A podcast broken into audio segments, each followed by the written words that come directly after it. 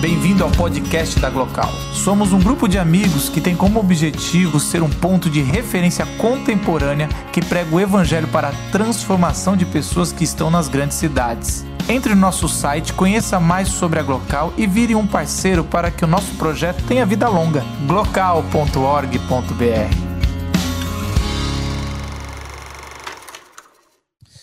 Eu queria chamar o Atila aqui e o Cinho para a gente, antes de eu trazer uma aterrissagem aqui, vem para cá assim, você vê a diferença de um muçulmano bem vestido e um cristão desleixado. Mas tudo bem.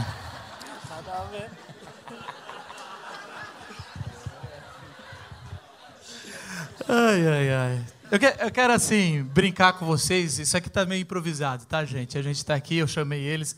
E eu fui, preparei umas perguntas ali, o Atila topou, para a gente fazer o seguinte: como a gente a gente quis fazer esse, essa visão, e foi interessante que o Átila deu a visão de Jesus sobre, sobre a, a ótica a do islamismo, é, e o, o, o Sim deu é, a visão é, do, de, de, de Mohammed mais da área de um historiador, né? É, foi interessante isso. E a, a minha primeira pergunta para você, Atila, é, é o, o, o, que o Sim expôs aqui, é, tem alguma coisa errada? Tem alguma coisa que ele esqueceu que ele deveria ter falado? Tem alguma coisa que você gostaria de pôr sobre aí, já da perspectiva de alguém que é da mesma fé, é um estudioso, é alguém de, devoto que realmente estuda a, a, a, religião muçulmana? Bom, em primeiro eu não topei, hein? Tinha uma arma ali, se falar ou não, a vida que estava. Brincadeira. Brincadeira. É, bom, perdão. A vestida não foi de propósito. Você pode, pra... eu acho que você é o único que pode. Olha, a vestida Espero que não foi de entendido, não foi piada. A vestimenta não foi de propósito para dizer ah, o muçulmano está arrumado e o fulano tá... Eu geralmente, o Gedeon está aqui, onde que está? Ele me conhece muito bem como eu ando, né? É, sobre a exposição de Maurício, na realidade, é, eu nunca imaginava que alguém não muçulmano pudesse falar tão bem sobre o meu próprio profeta. Eu, parabenizo. É, não, posso negar, não posso negar o meu apoio nisso. Brincadeira. Na verdade, o Maurício ele é um bom historiador. Ele pesquisou bastante, eu sei muito bem. É, ele falou quase tudo. É, só que faltou algumas partes, com certeza, que precisa ser falado. De uma vida de 63 anos, não dá para falar em 15 minutos. Né? É, ele falou a maioria das coisas que, se eu fosse falar, falaria na realidade. É, e uma coisa que é muito importante na história do Islã, é, no, no período de Meca, quando ainda os crentes né, um detalhe, até o período de Medina, até o fim, aos fim, ao fim do, da vida do profeta, nós não fomos chamados de muçulmanos. Nós fomos chamados de fiéis, de crentes. Isso faz um. A gente também, até a década de 80. Depois veio esse negócio de evangélico, mas tudo bem, só para. É, e aí isso foi na minha terra, né? é, nós éramos chamados de crentes porque é, era uma autodenominação também, além de tudo, porque era uma crença em Deus único. Sendo que os habitantes de Meca daquela época, eles criam em Deus, que nós acreditamos mesmo, porém eles atribuíam alguns aí parceiros a Deus.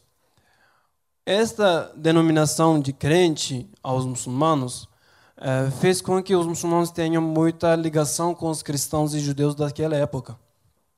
Principalmente a Surata 36, se não me engano, o, número às vezes é, confundo, mas é, uma surata chamada Rum, que é, literalmente pode ser traduzido como Romanos, trata exatamente da, de uma guerra acontecida entre o Império Persa que era o Império Sassânida daquela época, e os é, bizantinos, que resultou com a perda dos, né, com a derrota dos bizantinos naquela época. E os coraxitas, né, os habitantes de Meca que não eram ainda crentes, é, zombavam dos muçulmanos, dos crentes daquela época, dizendo o seguinte: olha, os cristãos bizantinos são o povo do livro e compartilham a mesma fé que vocês.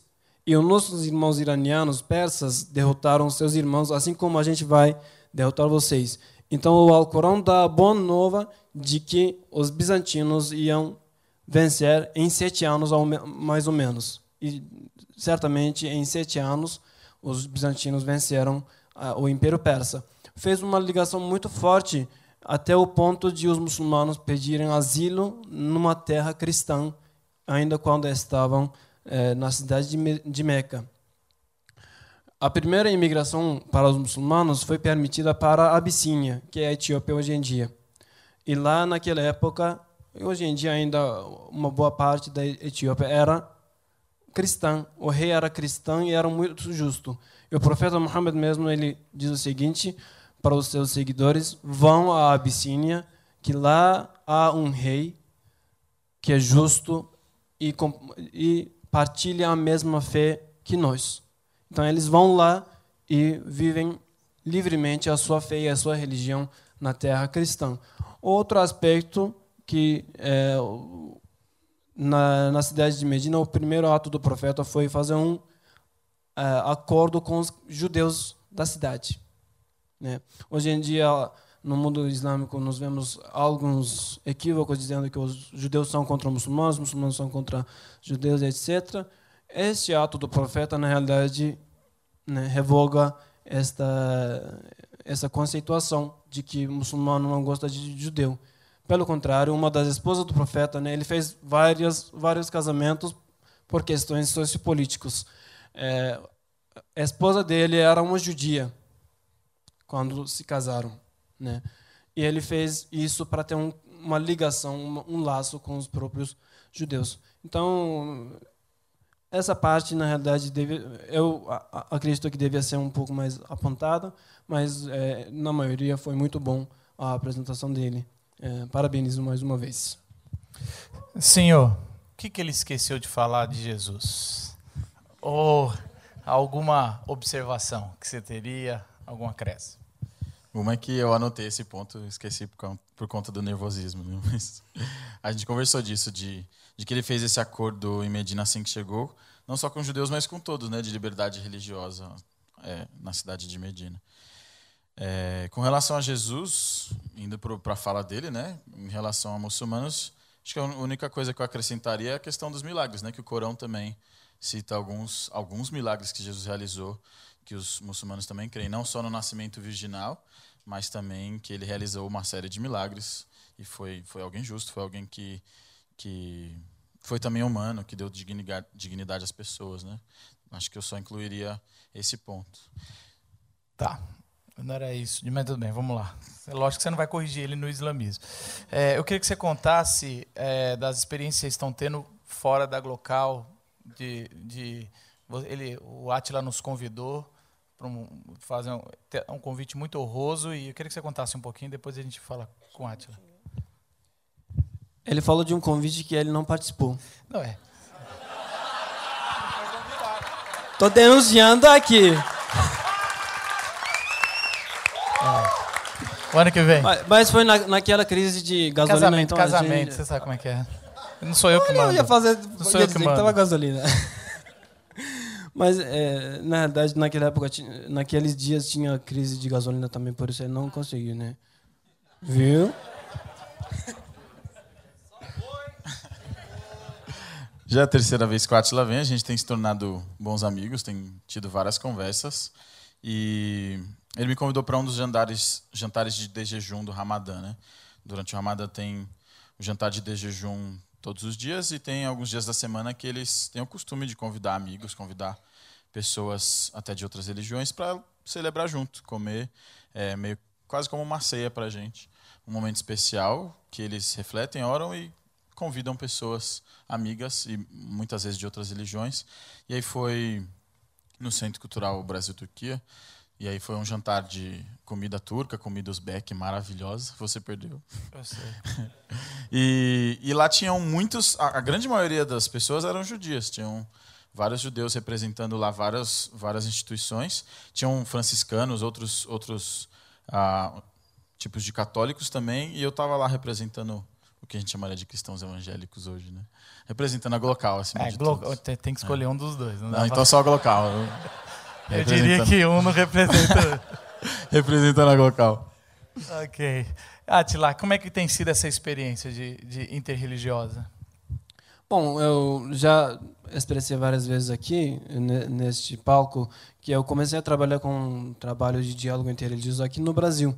Eu moro aqui há cinco anos, mais ou menos. Estou completando cinco anos ainda. É, e eu estou trabalhando com diálogo interreligioso há quatro anos, exatamente. Mas é, eu posso confessar que é sempre um conhecimento a mais quanto mais eu trabalho com isso, né? Inclusive nos jantares que ele falou, que a gente chama de iftar em árabe e em turco também, é que é o jantar de desjejum. Quanto mais é, pessoas chegando lá, quanto mais líderes religiosos chegando e explicando os pontos comuns comuns entre nós e eles, é, é um conhecimento a mais sempre, né? É, muitas vezes eu esclareço né, as minhas dúvidas em relação ao cristianismo, não através das fontes islâmicas que eu tenho, mas através de padres, pastores que eu conheço, teólogos, ou até estudiosos que eu conheço, que tenho como amigos né, eh, durante esses quatro, cinco anos eh, de Brasil. Posso dizer que, na realidade, esses trabalhos fizeram com que eu me sinta um pouco mais brasileiro também. É, tipo, 50% mais ou menos. Já sou brasileiro, até nordestino um pouco, né? É Essa é uma homenagem ao meu amigo Gedeon. Na realidade, eu sou de uma região da Turquia que é muito parecida com o Nordeste. Por- isso eu me identifico muito com o povo nordestino, né? No- Nordestino. Perdão. Queria uma salva de palmas para os dois de novo. Obrigado, Atila. Obrigado, sim.